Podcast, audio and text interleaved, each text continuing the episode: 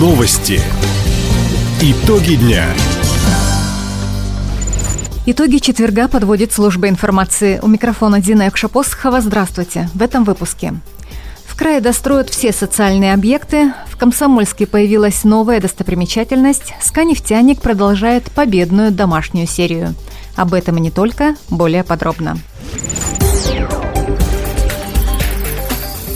Замороженные стройки по нацпроектам в крае завершат в следующем году. Об этом заявил губернатор Михаил Дегтярев по итогам заседания Совета Дальневосточного федерального округа. У нас на этот год запланировано 18 водных объектов. Мы их все ввести не сможем, но часть придется перенести на первый квартал следующего года, при том, что раньше угрозы были где-то на 24 год и далее. Поэтому мы все сроки привели в нормативное состояние, стройки все возобновлены где-то волевым решением, привлечены крупные подрядные организации, поэтому мы все сдадим. В следующем году все проблемные стройки будут завершены. Как отметил Михаил Дегтярев, до конца декабря обязательно сдадут поликлинику в Хабаровске и детский сад в Матвеевке Хабаровского района. Еще три фельдшерско-акушерских пункта начнут работать в первом квартале будущего года. Также глава региона отметил, сегодня край лидирует на Дальнем Востоке по нацпроектам «Безопасные качественные дороги», формирование комфортной городской среды и по расселению из ветхого фонда.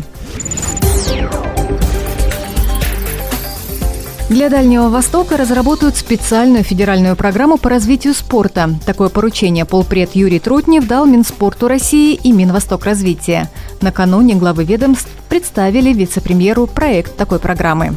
В частности, она позволит на средства единой субсидии построить десятки модульных залов, отметил министр по развитию Дальнего Востока и Арктики Алексей Чекунков. Здесь уже по единой субсидии, здесь, если вы поддержите, мы в течение двух лет, выделяя по миллиарду рублей в год, можем 50 модульных залов построить на Дальнем Востоке.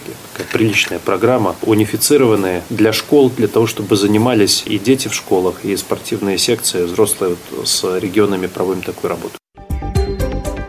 Также на средства единой субсидии намерены внедрять в регионах лучшие практики по вовлечению людей в занятия спортом.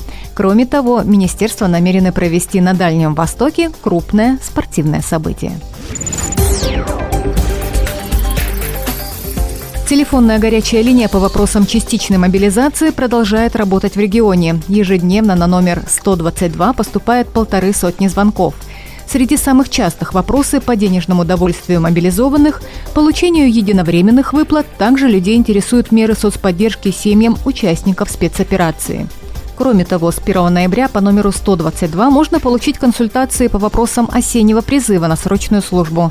Отметим, с начала объявления о частичной мобилизации на горячую линию поступило свыше 14 тысяч звонков. Все, кто обратился, получили полную информацию и разъяснения по своим вопросам.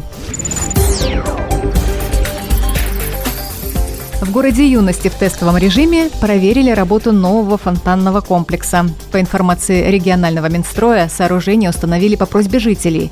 В первый этап реконструкции набережной включили монтаж пешеходного фонтана.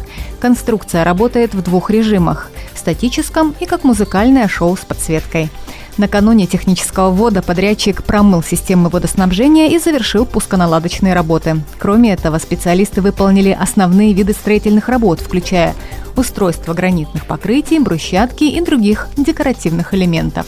Стоимость объекта – 116 миллионов рублей. Оценить работу пешеходного фонтана комсомольчане смогут уже в следующем году.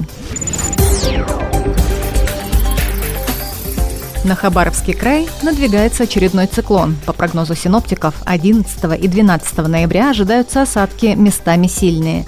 В южных районах пройдут дожди, в центральных выпадет мокрый снег. Непогода может привести к авариям на объектах энергетики ЖКХ. Не исключены перебои в работе всех видов транспорта. На дорогах ожидается гололед. Водителям рекомендуют соблюдать скоростной режим и дистанцию. Жителям региона убрать незакрепленные вещи с балконов и лоджий. Спасатели и власти на местах готовы реагировать на возможные чрезвычайные ситуации. Хабаровский «Сканнефтяник» одержал вторую победу подряд в регулярном чемпионате России по хоккею с мячом. Накануне армейцы на льду арены «Ерофей» разгромили уфимский «Кировец» со счетом 9-1.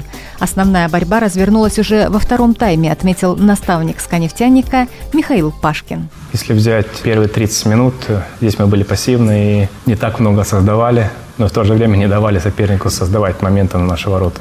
Я доволен последними 60 минутами. Да, здесь у нас э, более получалось, чем мы хотели, что мы хотели, и э, довели этот матч по концовке до победы.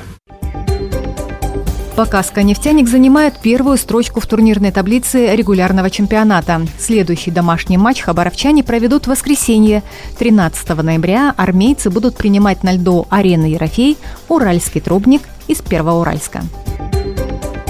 Таковы итоги четверга. У микрофона была Дина Йокша-Посохова. Всего доброго и до встречи в эфире. Радио «Восток России». Телефон службы новостей 420282.